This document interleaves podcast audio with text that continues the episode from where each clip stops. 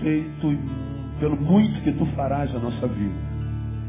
Te agradecemos porque nós fomos salvos e selados pelo teu Espírito Santo. Te louvamos porque não temos méritos, mas estamos de pé, porque a tua misericórdia se renova a cada manhã. Te louvamos, ó Deus, porque tu tens lugares lindos nesta tua linda criação, nesse universo gigantesco para estares. Mas tu escolheste estar conosco aqui nesta noite, nesse lugar simples, pequeno e humilde, junto ao que te adora em espírito e em verdade. Que esse teu filho, adorador, verdadeiro adorador, receba, Deus, a tua palavra nessa hora. Receba, Deus, do teu óleo, do teu espírito. Receba, Deus, a provisão para mais uma semana, que sai de lutas, mais uma semana de vitória no nome de Jesus. Ministra ao nosso coração. Somos Deus. Nossos ouvidos estão à sua disposição. Nosso coração é teu, à tua disposição. Fala, porque a tua noiva ouve. Nós te pedimos que assim seja, no nome de Jesus, o nosso Senhor que reina. Amém. E glória a Deus. Aplauda ele mais uma vez, ele é Glória a Deus. Vamos assentar, irmãos. Abra a tua Bíblia em Lucas capítulo 17. Lucas 17. Lucas 17, a partir do verso 12, registra o encontro de Jesus com dez leprosos e registra também o que ocorreu nesse encontro e o que aconteceu com cada leproso, com os leprosos, os resultados do encontro do, dos doentes com Jesus. Não há como se encontrar com Jesus se de fato houve o um encontro e a gente permanecer a mesma coisa, a mesma pessoa. Ninguém, em tempo algum na história da humanidade, registrado na Bíblia ou não, que tenha se encontrado com Jesus, permaneceu a mesma coisa. Aconteceu comigo e contigo. Quando você se encontrou com Jesus, você não foi mais o mesmo. A Bíblia diz, pelo que se alguém está em Cristo, ele é o quê? Nova criatura. Não há como passar por ele e continuar quem nós somos. Então, o encontro sempre produz alguma coisa, ou positiva ou negativa. Tem gente que se encontrou com Jesus, como os fariseus, e a chapa ficou quente para eles, como diria a juventude, não é verdade? E Lucas capítulo 17 registra o encontro, perdão, dos leprosos com Jesus. Mesmo assentados como vocês estão, acompanhe a leitura comigo, por gentileza. 11. 17, 11, não 12. E aconteceu que indo ele a Jerusalém, passava pela divisa entre Samaria e Galiléia. Ao entrar em certa aldeia, saíram-lhe ao encontro dez leprosos, diga, dez leprosos, os quais pararam de longe e levantaram a voz dizendo, Jesus, mestre, tem compaixão de nós. Ele logo que os viu, disse-lhes, Ide e mostrai-vos aos sacerdotes. E aconteceu que enquanto iam, diga, enquanto iam, ficaram limpos. Um deles, vendo que fora curado, voltou glorificando a Deus em alta voz e prostrou-se com o rosto em terra aos pés de Jesus, dando-lhe graças. E este era samaritano. Perguntou, pois, Jesus, não foram limpos os dez? E os nove? Onde estão? Não se achou quem voltasse para dar glória a Deus, senão este estrangeiro? E disse-lhe, levanta-te e vai. A tua fé te salvou. Esse texto é tremendo, né? Esse texto, ele, ele, ele por si só é tremendo. Senhor, fala conosco nessa noite. Dez leprosos. Deixe-me falar, começar falando da lepra. A lepra era uma doença incurável no tempo de Jesus. E ela era símbolo de maldição. Os judeus entendiam que quando uma pessoa era tomada pela lepra, doença incurável, matava. Além de matar, eles entendiam naquela sociedade que a pessoa que pegou lepra era uma pessoa maldita, estava debaixo de maldição. Essa doença só recaía sobre os seres humanos que andavam e viviam na pior qualidade que um ser humano podia viver.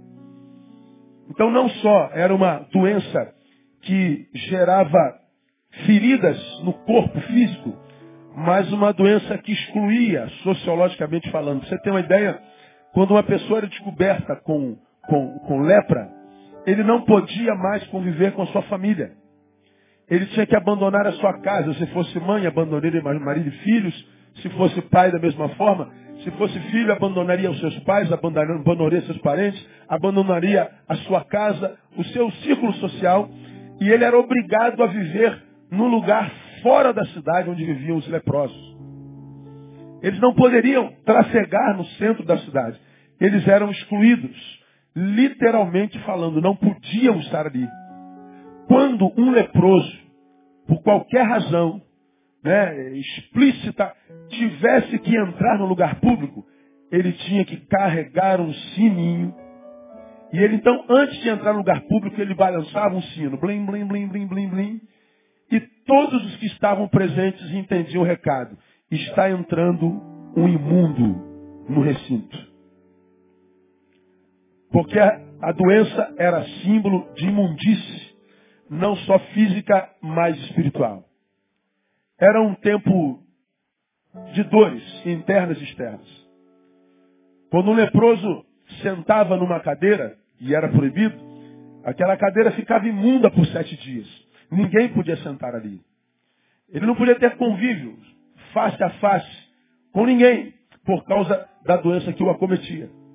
Ele vivia à margem, era literalmente um marginal por causa da sua doença.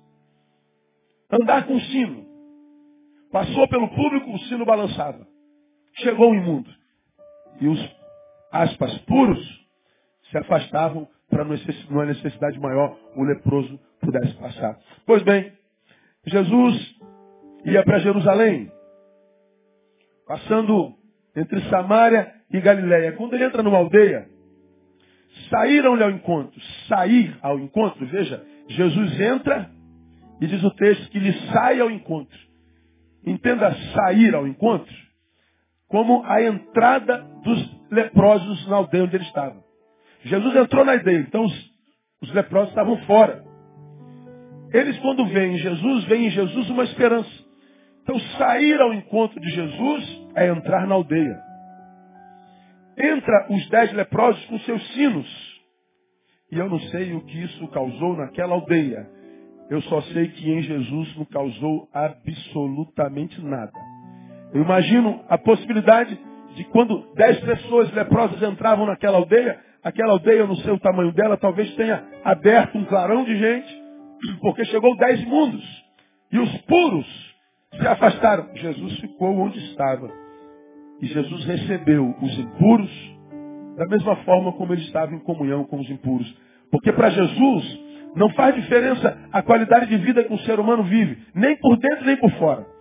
Para Jesus não há diferença entre pecador ou santo, entre branco e negro, entre douto e indouto, entre rico e pobre. Jesus acolhe a qualquer ser humano que o procura em verdade com o coração contrito. Para Jesus não há aqui entre nós diferença alguma com relação ao que nós somos, ao que fazemos, ao tipo de vida que vivemos. Talvez haja aqui no nosso meio uma, uma prostituta. Talvez haja aqui no nosso meio um juiz de direito. Para Deus é a mesma coisa. Se esteja aqui entre nós um apóstolo famoso, mas esteja entre nós um assassino cruel. Para Jesus é gente. E gente ele trata do mesmo jeito. Posso ouvir um glória a Deus por causa disso? Então catuca alguém que está do seu lado e fala assim, irmão, há esperança para você. Oh, glória a Deus. Há esperança para você. Quanta gente a gente se encontra que acha que não tem mais direito a Deus e a sua graça por causa dos pecados que cometeu, por causa das lepras que adquiriu no caminho, por causa das enfermidades que carrega no corpo ou dentro em si. Pastor, o senhor está falando isso porque o senhor não me conhece. É verdade, eu não lhe conheço, mas a Jesus eu conheço. E para Jesus há esperança para você? Sim, porque o seu nome é misericórdia. Isso é lindo na pessoa de Jesus. Ele não precisa de méritos. Nós não precisamos fazer, como disse Andréia, nada para ajudá-lo a nos abençoar. Os apóstolos, os leprosos chegaram com seus sinos na mão ou pendurado no pescoço. Todos vazam, possivelmente. Jesus fica do mesmo jeito. Eles levantam a voz, falam com Jesus, mestre, tem compaixão de nós. Jesus, logo que os viu, disse-lhes. Respondeu. O Deus que a gente serve é um Deus que não tem problema com os nossos problemas. Como eu tenho pregado aqui ao longo de 20 anos, é um Deus que não entra em crise com as nossas crises. Quem é que entra em crise com as nossas crises? Os homens. Quem entra em crise quando eu estou em crise são os homens. Tava, eu estava pregando num, não sei aonde. Sei lá. Não, não, não estava pregando. É, fui no enterro de um pai, morreu um pai essa semana ou semana passada, essa semana, e de alguém muito querido meu, e eu falei assim, olha, eu vim aqui lhe dar um abraço aqui na igreja, mas se você me permitir, eu não vou no enterro. E depois que meu pai morreu, eu já falei isso aqui centas vezes, eu nunca mais fui o mesmo. Eu tenho muita dificuldade com enterro. Eu tenho muita dificuldade, principalmente quando enterra de um pai. Mas o senhor é pastor, não pode, é verdade, não pode, mas eu tenho dificuldade, o problema é meu. E se entende ou não, também o problema é meu. Aí não, aí o problema é teu. E depois que meu pai morreu, isso tem 20 anos. Eu nunca mais fui o mesmo com relação a enterro.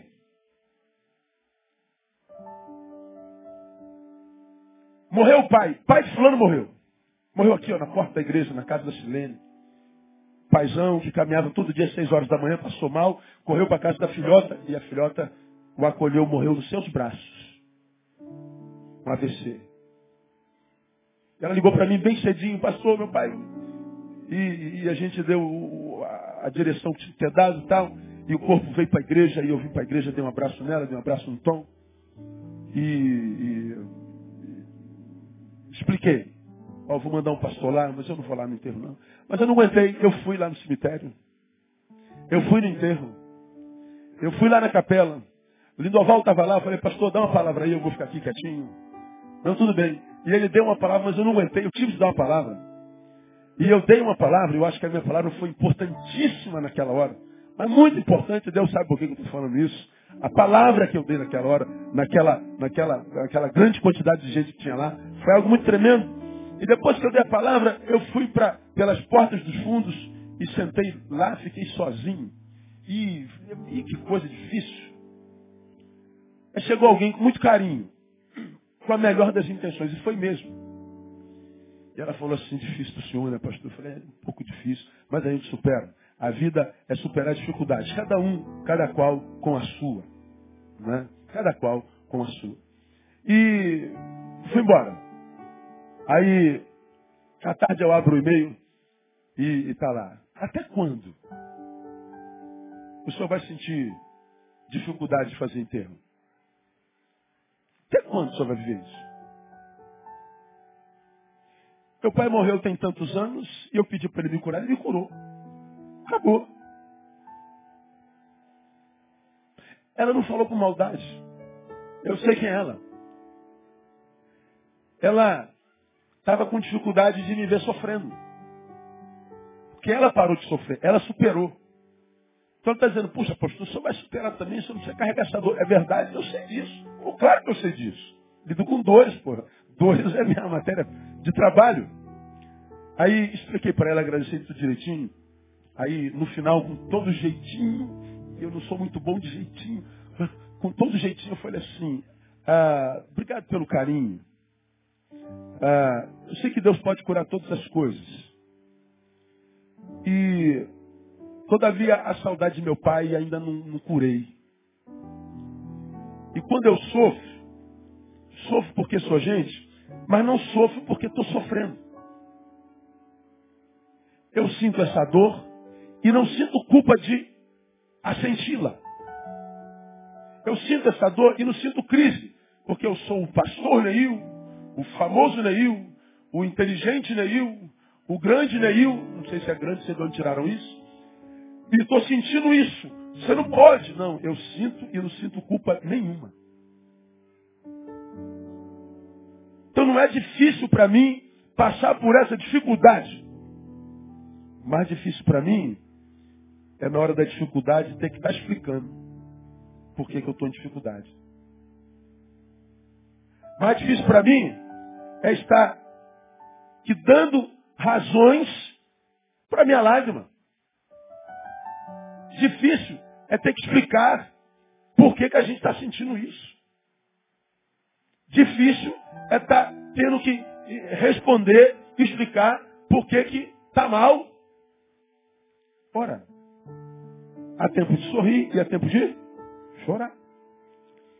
Então, vive-se a dor, mas não se tem culpa dela, porque ela faz parte da vida. Nós temos ministrado isso nesse ano inteirinho.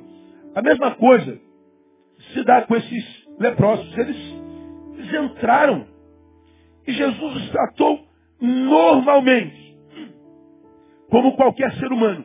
A diferença é que aquele não tem lepra e esse tem.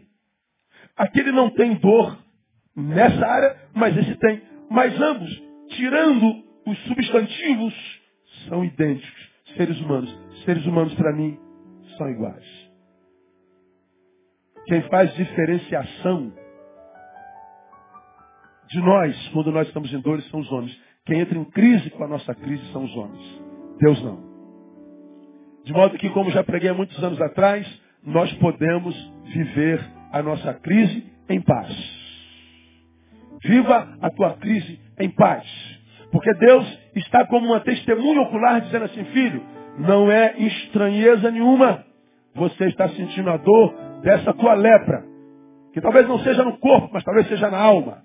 Que talvez não seja no corpo, mas quem sabe nas suas emoções. Que talvez não seja no corpo, mas que talvez seja na tua desesperança, nas tuas crises. Deus está dizendo, para mim, filho, seres humanos, mesmo que sejam filhos, passam por problemas. Problemas são normais. E não pense que eu te trato com diferenciação porque eu não trato. Eu amo você. Catuca quem está do outro lado fala assim, Jesus ama você de qualquer jeito. Oh, aleluia, glória a Deus. Isso é bom de saber. A benção. É, Jesus nos ensina isso na cruz do Calvário. Você se lembra que eu preguei bem pouco tempo atrás. Jesus, quando foi preso, sacrificado, torturado, arrebentado, cortado, traspassado, traído, ferido, abandonado. Isaías diz e Mateus diz que ele foi para o matadouro, para a cruz, como uma ovelha, mas ele não abriu a sua boca todo lanhado, todo arrebentado, traído e abandonado pelos doze. Não foi só Judas que o traiu. Judas o traiu, mas depois os onze se retiraram. Não havia ninguém lá. Decepcionado, frustrado, sabe. Arrebentado, coroado com espinho, pregos na mão, lança transpassada.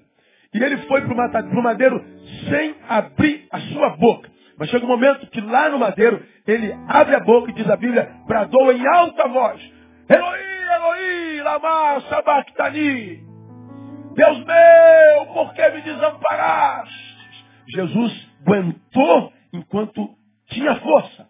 Mas quando as forças foram, ele gritou, ele botou para fora, ele botou a boca no trombone. E ele acha que Deus o abandonou. Deus! Por que, que Jesus grita? Porque Jesus não se preocupa com o que pensam dele, portanto não se preocupam com a sua imagem. E ele sabe que Deus entende as dores de quem sofre. Aí estava lendo o conselho de uma mulher de 90 anos, deu 45 conselhos para quem quer viver uma vida que vale a pena ser vivida. Um deles foi esse aqui. Quando você estiver com raiva de Deus, diga para ele. Ele consegue suportar. Eu amei esse negócio. Porque a gente muitas vezes está decepcionado, frustrado, e a gente finge que está tudo bem. A gente está com vontade de gritar com Deus, Deus! E a gente finge que está tudo bem. Não, Senhor, está tudo em bem, estou só em vitória. Mentira! Deus sabe que você é um mentiroso. Deus sabe que você está mascarando porque está com medo de dizer a verdade. Aí vem a velhinha e fala assim, quando você estiver com raiva de Deus, diga para ele. Ele suporta. Deus é o Deus mais humano que a gente conhece, irmão. Ele foi gente como a gente. E ele sabe que a dor faz a gente produzir pensamentos e sentimentos que nem sempre condizem com o que está no nosso coração. Ele entende. E Jesus entendia isso. Como eu falei naquele sermão, se eu e você estivéssemos lá, vendo Jesus, ouvindo Jesus gritando, Deus, por que me desamparaste? Provavelmente nós repreenderíamos Jesus. Pô, Jesus, cala a boca, rapaz. Que mau testemunho é esse aí, irmão? Como é que vão acreditar que tu és Deus falando uma bobagem dessa? Como é que vão acreditar que Deus é bom se ele permite que o filho dele... Cala a boca, Jesus. Não, Jesus não se preocupou com isso. Jesus botou para fora. Porque Jesus sabe que Deus entende as nossas crises. Deus não entra em crise com as nossas lepras. Ele trata o leproso, o problemático, o que está desistindo, o que já foi ah, abandonado, o que foi segregado, o que foi marginalizado. Da mesma forma, há esperança para vocês. Há esperança para mim, há esperança para nós. E eu queria que você aplaudisse ele por causa disso, porque ele é digno de toda a glória. Aleluia.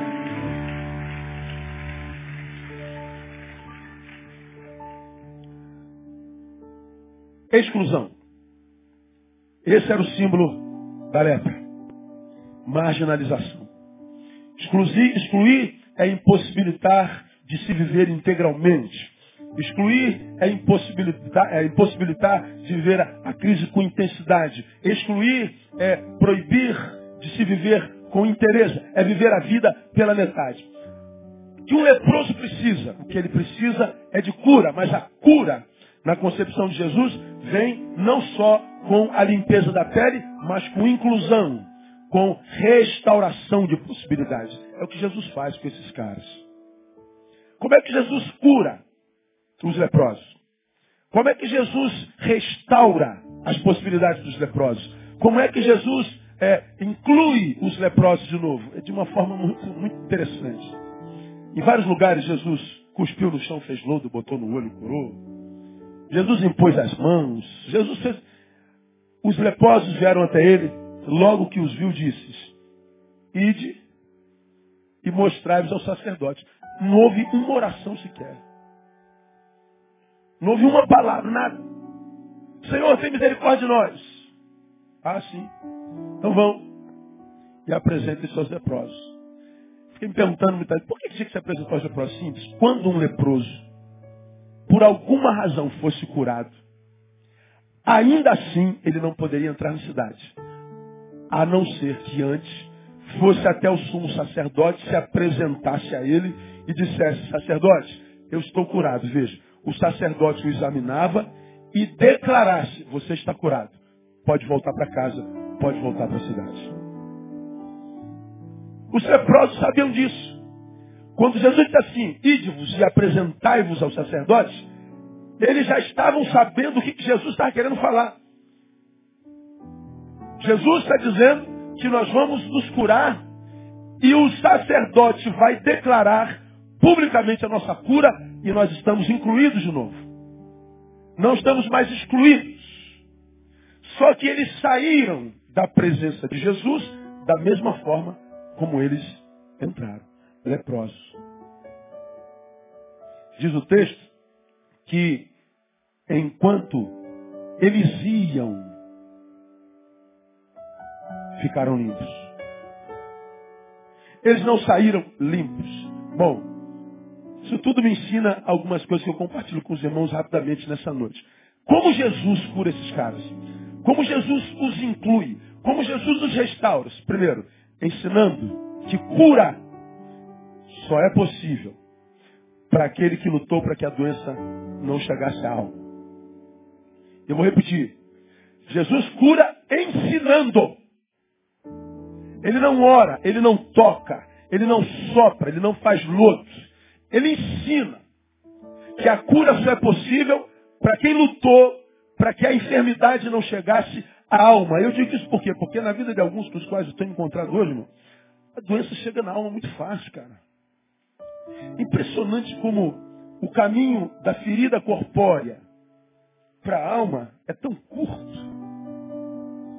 Impressionante como hoje em dia o ser humano tem perdido essa capacidade de lutar para que o que fizeram a gente do lado de fora entre para dentro, desculpa a redundância, e faça dentro no coração morada e domine o curso da nossa existência.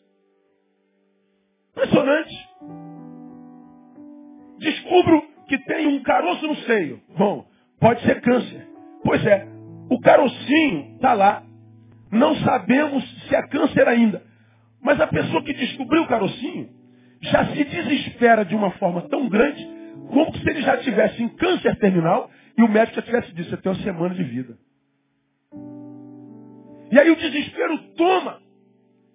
E até chegar o dia da consulta, ela já não vive mais. O que tinha marcado, ela desmarca. Era o aniversário, primeiro aniversário do filho, desmarcou. Era o aniversário da mãe de 105 anos. E só se faz 105 anos uma vez a cada um milhão de anos, né? E a gente cancela tudo. Como que se eu já estivesse decretado morte para minha vida, como que se já não houvesse jeito para o meu problema, por causa do carocinho que apareceu no peito. Só que o carocinho já gerou doença na alma, e na visão que eu tenho de dentro para fora, eu já estou sepultado. Eu já estou imaginando a cor do meu caixão. Já vou dizer para o pastor qual o hino que canta no meu velório. E já vou até imprimir uns convitezinhos. Ah, ah, eu amo você, queria você no meu velório. Irmão, ainda é um caroço. O médico não falou que você tem três meses de vida, então por hora você ainda tem um milhão de anos pela frente em nome de Jesus. Você pode me ajudar liberando uma palavra profética sobre alguém que está do seu lado? Fala assim, irmão, você vai viver muito tempo. Diga para ele. Tu vai morrer velhinho, tu vai morrer velho de, de, de, caquete, no nome de Jesus. Quem recebe essa palavra? Eu recebo essa palavra. Oh, aleluia. Então, tu vai morrer velho caquético.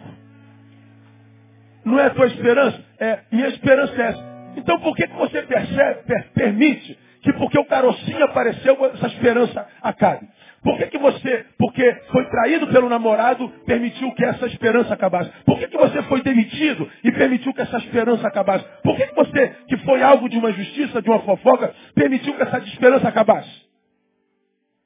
Por que, que a gente abre mão do para sempre? Por causa de alguns agoras. Por que, que a gente abre mão de tantos anos por causa de um minuto que nos feriram. O que está acontecendo com a gente? Por que, que a gente deixa tão facilmente a doença chegar à nossa alma com tanta facilidade? Olha o que, que a gente aprende com esses, esses, esses leprosos. O poder que operou a cura não foi uma ação de Jesus. O poder que operou a cura foi a obediência Jesus tem misericórdia de nós.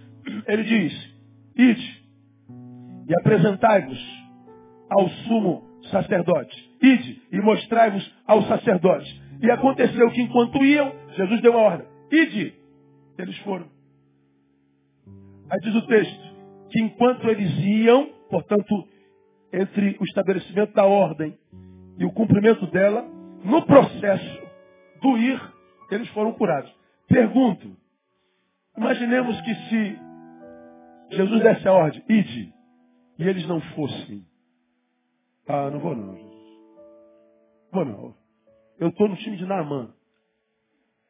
Eu vim aqui esperando que o Senhor fizesse uma oração poderosa, que o Senhor invocasse o seu Deus, clamasse ao Todo-Poderoso, coloque a mão na minha ferida e eu vou ser curado. Ou se eu faz assim, eu me recuso a sair daqui da tua presença. Então morre, desgraçado. Não, não. Eles não foram como Naamã. Para quem Deus disse, vai e mergulha sete vezes no Jordão. E ele saiu de lá triste, aborrecido. Aí um soldadinho teve que chamar o general, general. O cara não mandou o senhor mergulhar? O senhor ser curado? Ah, mergulha, general. Você tem cabeça dura, o senhor tem medo de água? O senhor tem problema com banho? Vai lá, toma banho. E o senhor vai ser curado. Aí os, os soldados indígenas lá em mergulho, não complica a coisa. Não, mas eu imaginei que ele ia clamar um Deus, que ele ia fazer uma oração forte, que ele ia falar com a voz rouca, igual dos pastores da televisão, igual do pastor Neil hoje. Estou parecendo pastor do Universal hoje, não estou falando a verdade. Aí ele ia fazer uma oração forte, ia clamar o Deus poderoso. Agora o cara me manda tomar banho. Toma banho, general. Vai lá, dá uma mergulhadinha lá. Ele mergulhou uma, nada. Duas, nada. Cinco, nada. Seis, nada. Eles não estou pagando mico aqui, cara. General, ele falou sete, general. Quando ele mergulhou a sétima vez, diz o texto, quando ele se levantou, a pele dele ficou igual de quem? De um bebê. A cura foi processual. Obediência. Os leprosos foram curados enquanto iriam.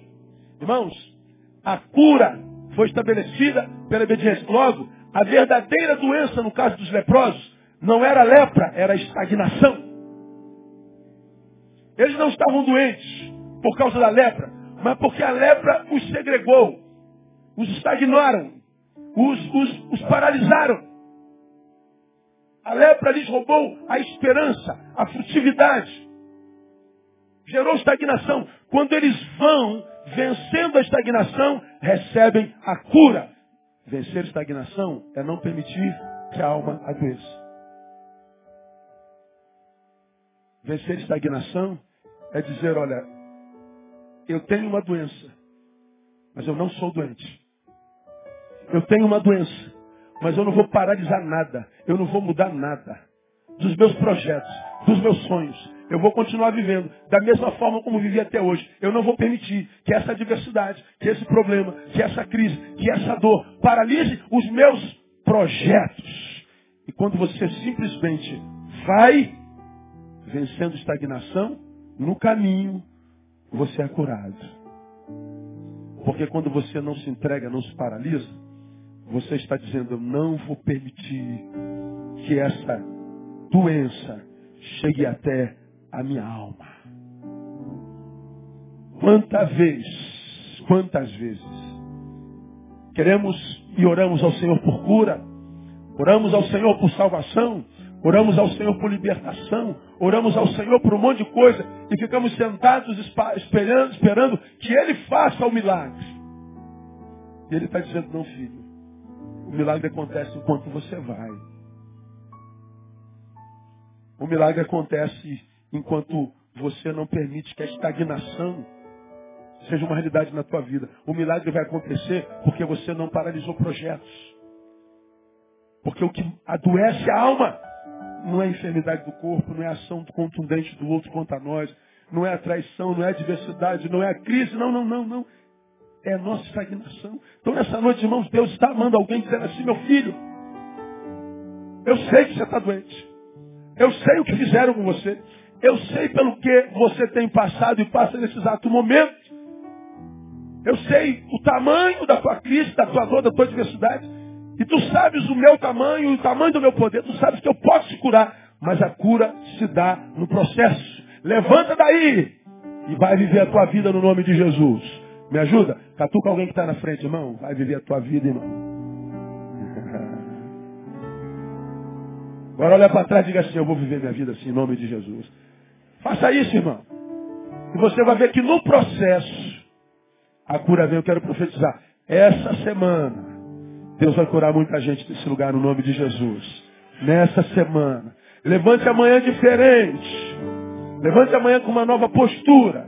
Porque você está vivo você não está morto. A pergunta que Deus faz para cada um de vocês é, nessa noite é muito simples. O que, fala mais alto na tua vida? A doença ou a vontade de ser curado? O que, fala mais alto? O que, que domina mais o teu pensamento? A doença ou a vontade de continuar vivendo? Porque o que a gente vê, eu e você vemos todo dia, é gente que descobriu a doença, a adversidade, só pensa naquilo. Não pensa mais nada. Não faz mais nada. Simplesmente para tudo, cancela tudo aquela, aquela enfermidade, aquela adversidade, o sequestra, como eu falo, e ele, ele se reduz ao tamanho daquilo, como se nada mais tivesse bom na vida dele. Como eu falei na quarta-feira passada, a cárie cismou de doer, e o dente está doendo. E aquele dente consome toda a vontade, todo o desejo, todo o sonho, todo o projeto. E ele quer morrer por causa de um dente que está doendo, quando poderia considerar que tem 31 outros que não estão doendo. Se você quer morrer por um dente que dói, viva por 31 que não estão doendo. Você quer xingar Deus, amaldiçoar Deus, porque você deu uma tompada, topada e rebentou a ponta do dedão direito, do pé direito? Bom, celebre a Deus porque você tem 19 dedos que não toparam. Há sempre mais razões para continuar do que para parar. E os que têm paralisado, irmão, creia, não é porque o que você diz que te paralisou é poderoso demais. E você não pode lutar contra aquilo, não. É porque você se entregou. Os leprosos vieram a Jesus, Jesus disse, ide. E num caminho eles foram curados. Quais são os teus sonhos? Tragam-os à memória. Quais são os teus projetos? Quando aquilo que fizeram contigo, quando aquilo que aconteceu contigo, quando aquilo, e aquilo, aquela desgraça te abateu, Quais eram os teus sonhos? O Senhor está dizendo, tome-os de volta e corre atrás deles. Porque eles vão se tornar realidade no nome de Jesus. No caminho, você vai ser curado. Quem recebe essa palavra? Eu recebo essa palavra. Eu recebo essa palavra. Percebam que a lepra não os impediu de prosseguir. A sua lepra também não vai te pedir, se você não permitir. Como que ele cura? Ensinando que a cura só é possível para que ele lutou, para que a doença não chegue à alma. Porque se chega à alma, irmão, acabou. Você percebeu que a alma está doente, você não para um tempo, você não, não, não dá atenção a ela, você não estabelece é, é, é, é atividades para curá-la, para restaurá-la, para medicá-la, não há esperança. Quando a alma morre, morre o ser, porque nós somos uma alma. Corpo não é o que nós somos, é o que nós temos. Se o que nós somos, alma, adoeceu e morreu, carregar esse corpo enquanto alma morta é um fardo. O corpo passa a ser um peso, uma cadeia, uma desgraça para quem está morto. Agora, para quem está vivo, para quem a alma reluz, brilha, tem sonhos, o corpo é uma paixão. E você quer tratar dele. Você quer cuidar dele. Você dorme bem, você se alimenta bem, você se exercita. Você tem prazer em entrar num salão de cabeleireiro e fazer a unha, fazer o pé, fazer a mão, alisar o cabelo e fazer lábio e, e, e cortar o cabelo. E você passa 10 horas dentro do salão, gasta o salário do mês numa hora dentro do salão e você sai de lá feliz da vida. Porque você gosta de cuidar do teu corpo. Porque está vivo. O marido fica desesperado quando chega a conta, evidentemente. Mas cuidar do corpo faz bem. Agora, quando a alma morreu, o corpo vira um peso que a gente tem que carregar até o dia da sua morte. Quando é que o Senhor abençoa alguém? Ensinando que a cura só é possível para aquele que lutou para a doença não chegar à alma. Portanto, digo, para muitos de vocês a esperança, para outros nenhuma. Porque são pessoas que se acovardaram mesmo, se entregaram. Morrem de pena de si mesmos. Se tornam revoltados porque ninguém lhe ajuda ninguém lhe estende a mão. Eu imaginei que eu tinha amigos como, como alguém mandou um e-mail há bem pouco tempo atrás, mandou para um monte de gente. Meu, meu nome estava no, na, na conta dos e-mails, mandou para umas 40 pessoas. Aí ele mandou para esses amigos, eu, eu não sei exatamente quem é, e ele mandou assim, eu pensei que vocês me amassem mais. Aí escreveu algumas que eu pensei que vocês me amassem mais. Mas não sei quem é. Mas com certeza, é alguém que desistiu de lutar e transfere para o outro a necessidade de lutar por ele. Ele se entregou e se permitiu cair sem resistência. E que está transferindo para o outro a obrigação de resgatá-lo. Bom, como você tem aprendido aqui, a gente prega a realidade. Nós temos sim a obrigação e o prazer e o dever de ajudar a tantos quantos forem, forem possíveis. Temos dever. Agora, ninguém ajuda para sempre. Quando você ajuda alguém e você percebe que se alguém não se ajuda, a gente tem muita gente para ajudar e temos muita coisa para a nossa própria vida resolver. Aí você, que desistiu de você, vai ver que logo, logo, todos os outros desistirão também. Se você não se ama, não exija que outrem ame você. Como diz Augusto Cury, quando alguém nos abandona, é possível que ainda há esperança, haja esperança.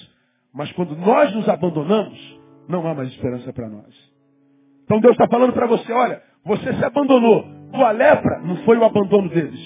Tua lepra, lepra não foi a traição. Tua lepra não foi o divórcio. Tua lepra não foi a demissão. Tua lepra não foi a doença que apareceu. Tua lepra foi a desistência. Foi ter parado de lutar. E Deus está dizendo, olha, mesmo que você tenha essa lepra, eu não desisti de você. Eu continuo acreditando que você pode, mas você tem que mudar postura. E quando você voltar à vida, você vai ver que o Deus da vida reforça, te renova as forças e te dá vitória no nome de Jesus. Posso ouvir um glória bem alto aí? Aleluia. Segunda coisa que ele faz, ele, Jesus dá a cura, mas ensinando que mais importante do que o milagre é o que o milagre gera em nós. Mais importante que o milagre é o que o milagre pode gerar em nós. Você descobre-se doente. Aí você vem no seu lugar de oração e faz uma oração ao Senhor. Você está doente?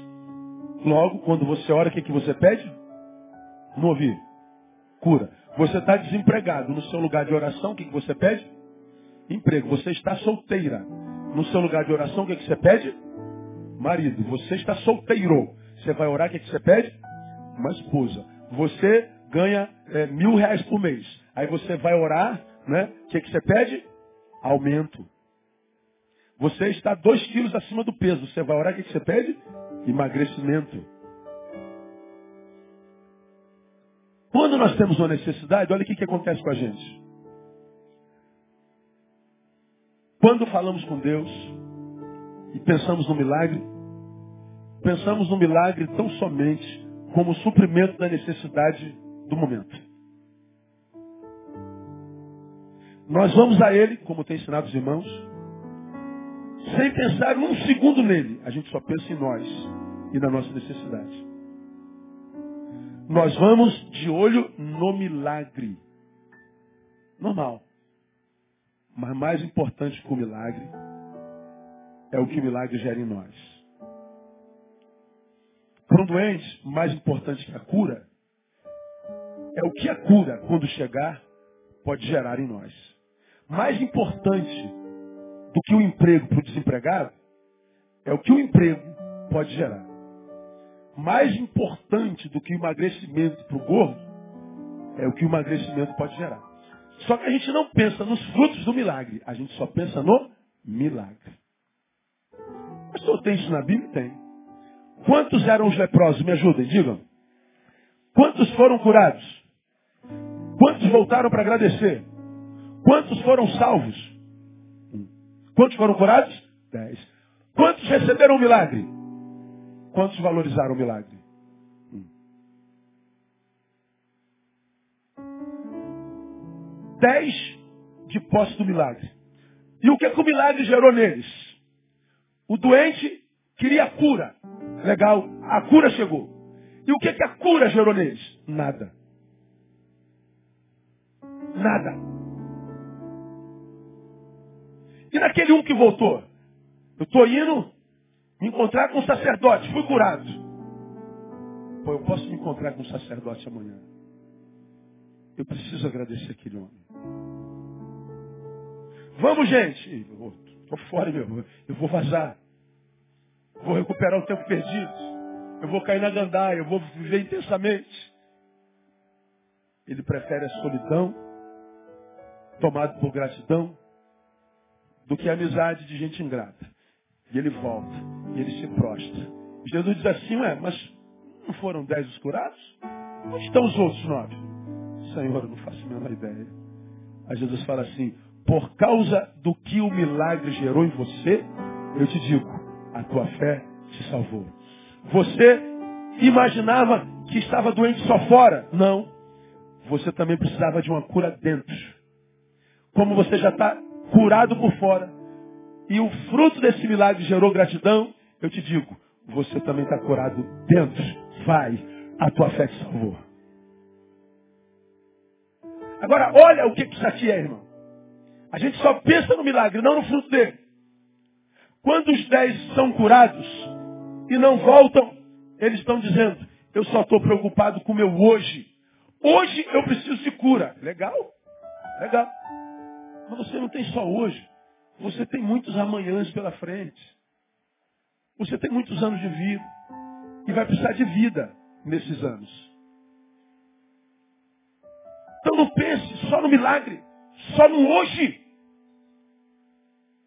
Porque você, antes de ter lepra, lembra, com saúde, teve problemas que geraram tristezas, angústias, dores, que não eram lepras.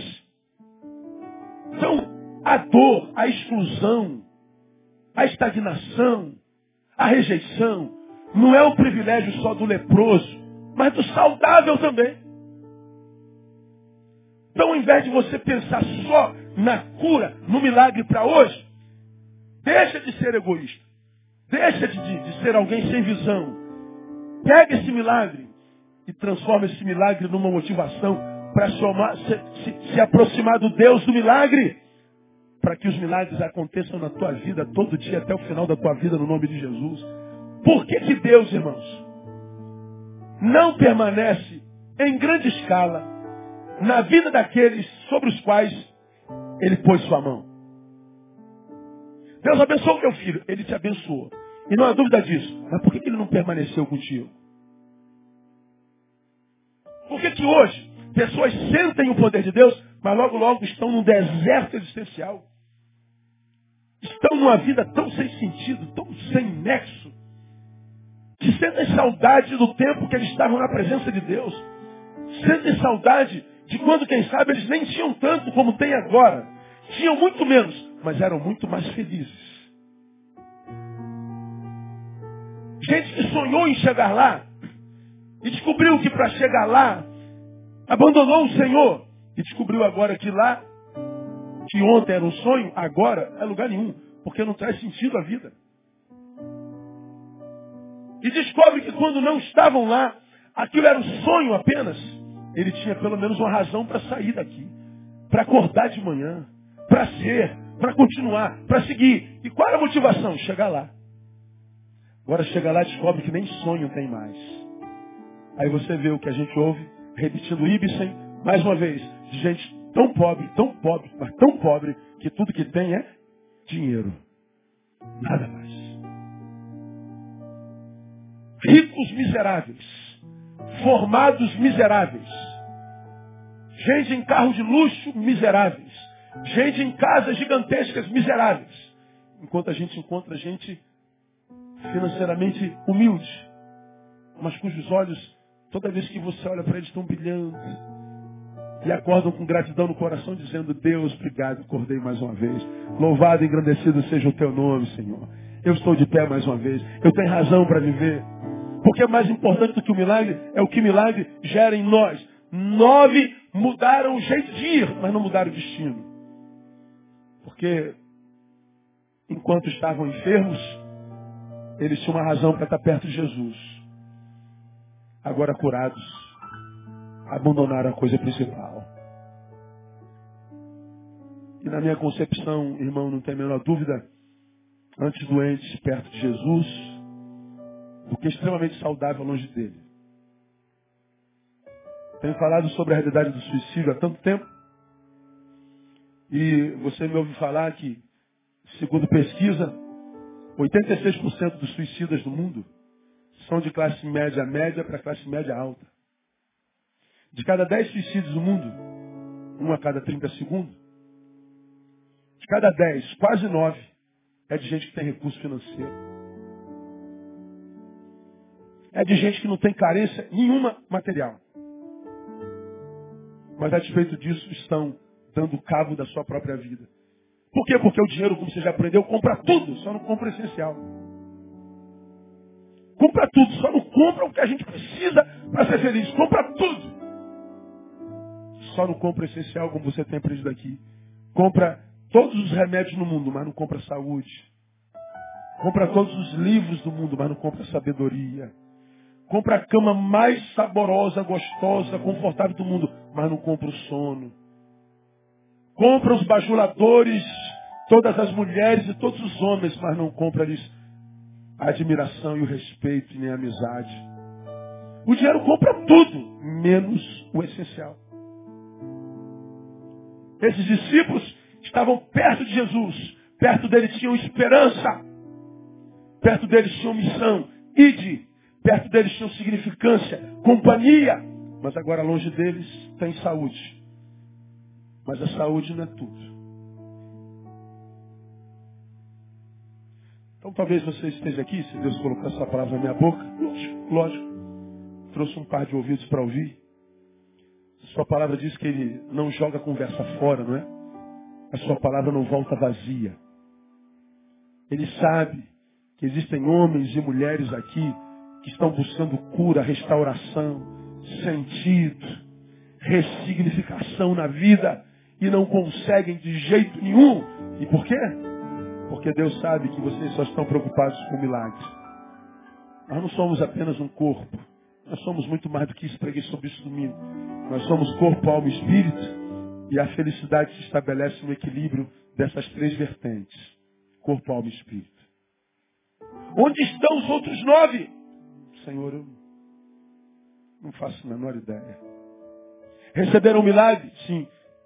E o que o milagre gerou neles? Nada. Então permanecem da mesma forma. Só mudou a casca. Só mudou o exterior, a linguagem. É como acontece muito com os crentes, né? Só deixa de dizer, e aí, bro, para dizer paz do Senhor. Só deixa de usar calça jeans para usar calça tergal. Largou a camisa de malha para usar terno e gravata. Mas só mudou o exterior. Não há rios de água viva fluindo. Jesus disse, eu vim para que vocês tenham vida e vida com abundância. Como eu tenho dito aqui, irmão, ser feliz não é um favor que a vida faz a nós. É um direito nosso em Cristo Jesus. Depois da cruz e do sacrifício do Mestre, você tem direito a ser feliz. Mas a felicidade é para quem entende que mais importante do que o milagre é o que o milagre gera em nós. Para a gente terminar e a gente ir embora para casa bem mais cedo, dá tempo de você levar sua mulher para jantar fora hoje. Como é que ele cura a pessoa? Ensinando que para alguns, olha aqui, escuta, para alguns a doença é melhor do que a saúde. Alguns, não todos. Eu não sei em, em, qual, qual, em qual faixa você gostaria. Você gostaria de estar entre aqueles alguns para os quais a doença é melhor? Ou você gostaria de estar entre os alguns que a saúde é melhor? Você prefere doença ou saúde? Um ou dois? Um ou dois? Doença um. Saúde dois. Um ou dois? Eu também prefiro dois. Mas esse texto me ensina que para alguns a doença é mais vantajosa. Pode explicar, pastor? Posso. Quando eles estavam leprosos, quantos eram? Dez. Estavam juntos. Tinham comunhão. Como diz Paulo, eles eram suporte um para o outro. Como ele ensina a nós, suportando-vos uns aos outros em amor. Seja suporte para o outro. Quando eu tenho uma carga pesada demais e tenho outro, a minha carga perde metade do peso. Porque ele é meu suporte, ele me ajuda a carregar. A amizade, a comunhão, possibilita o impossível. Eu talvez não consiga carregar dois sacos de cimento nas costas. Mas eu posso carregar um, se eu tiver alguém que carregue o outro. Minha missão é chegar com 100 quilos de cimento lá. E eu não tenho como. Mas porque eu tenho um amigo, os 100 quilos vão chegar lá de qualquer jeito. O impossível se torna possível. A comunhão torna possível o impossível. Enquanto eles estavam doentes, eles viviam comunhão. Mas quando foram curados, se dispersaram. Quando foram curados, cada um foi viver a sua própria vida. Cada um procurou o seu próprio rumo. A saúde lhes fez muito mal. A bênção lhes fez muito mal. A prosperidade lhes fez muito mal. Porque Deus nos ama, muitas vezes nos mantém na condição na qual a gente está. Muitas vezes ele entende que para alguns ele não pode dar o que esses alguns pedem, porque não estão preparados para receber. Como eu preguei domingo passado de manhã, domingo, domingo retrasado, tenho pregado uma série de sermões de manhã. Paulo diz assim: leite vos dei por alimento, porque comida sólida o que não podias suportar. Porque ainda sois meninos.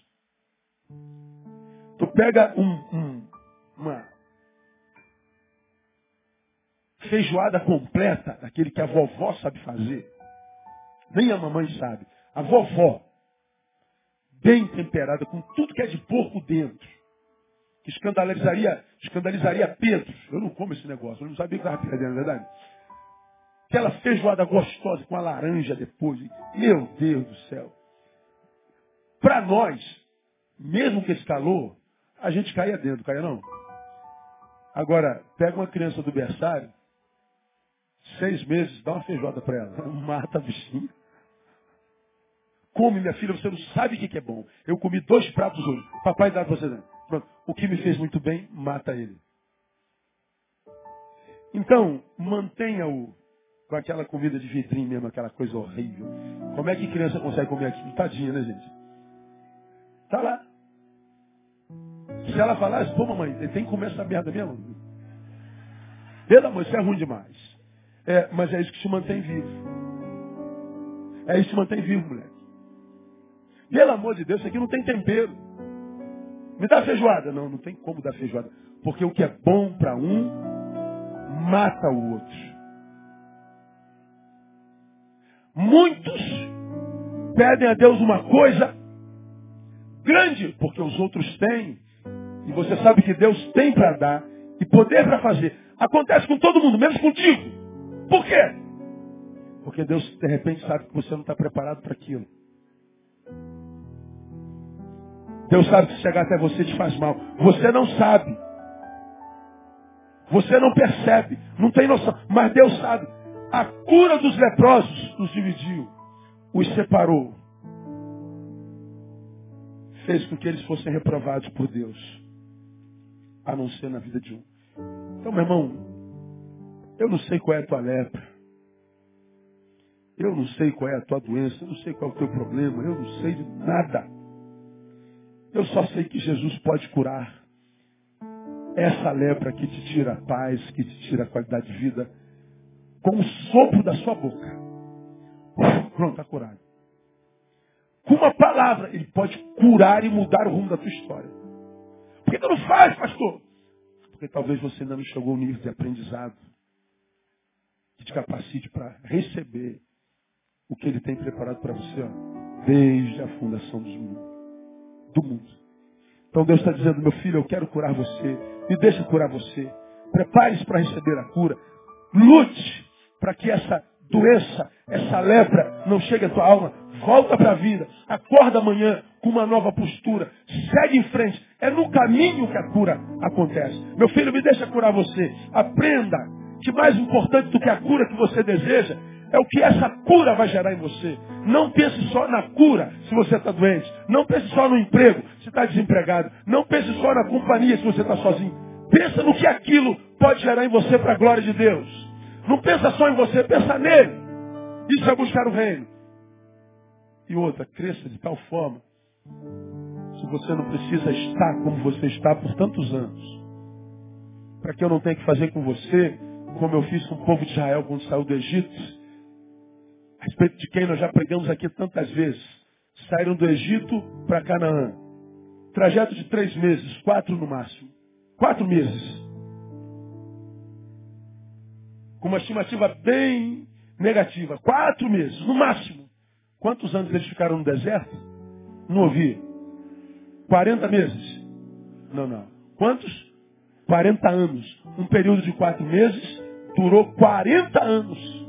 Eles ficaram rodando no deserto. Por quê, pastor? Porque não estavam preparados para receber a benção. E o pior, 40 anos não lhes amadureceu. De todos os que saíram do Egito, quantos entraram lá? Diga, dois. Josué e Caleb. Todos os outros nasceram no deserto. 40 anos não foi suficiente para amadurecer, amadurecê-los. Para que eles aprendessem e amadurecessem a ponto de tomar posse da bênção da terra que manda leite e mel. Então, cresça, meu irmão. E para de ficar rodando no deserto da tua vida. Quantos anos mais vai continuar menino reclamando, murmurando, lembrando que Deus ainda não fez? Deus sabe, Deus é retardado. Deus quer te abençoar, mas você tem que crescer. Levanta daí hoje. Diga, Deus, eu vou me levantar daqui diferente. Eu vou voltar para a vida no nome de Jesus. Aquele homem me feriu, aquela mulher me machucou, mas eu não vou ficar remoendo essa dor. Por causa dele eu estou aqui parada, parado. Por causa de mim, eu vou levantar e vou seguir em frente no nome de Jesus. Vou mostrar que quem perdeu foi ele, não eu. Aquele patrão me humilhou, dizendo que eu sou incompetente, que eu não presto para nada. Pois bem, eu vou provar para ele que eu era o melhor funcionário que ele tinha. Meu amigo me traiu, mas eu não vou me transformar nele traindo alguém. Eu vou continuar sendo quem eu sou. Eu não vou permitir que o que fizeram comigo chegue até minha alma. Eu vou seguir em frente. No teu caminho, você vai ver, você vai ficar curado no nome de Jesus. Volta para a vida e a tua cura virá para a glória de Deus Pai. Quem recebe a palavra, aplauda ele bem forte. Aleluia!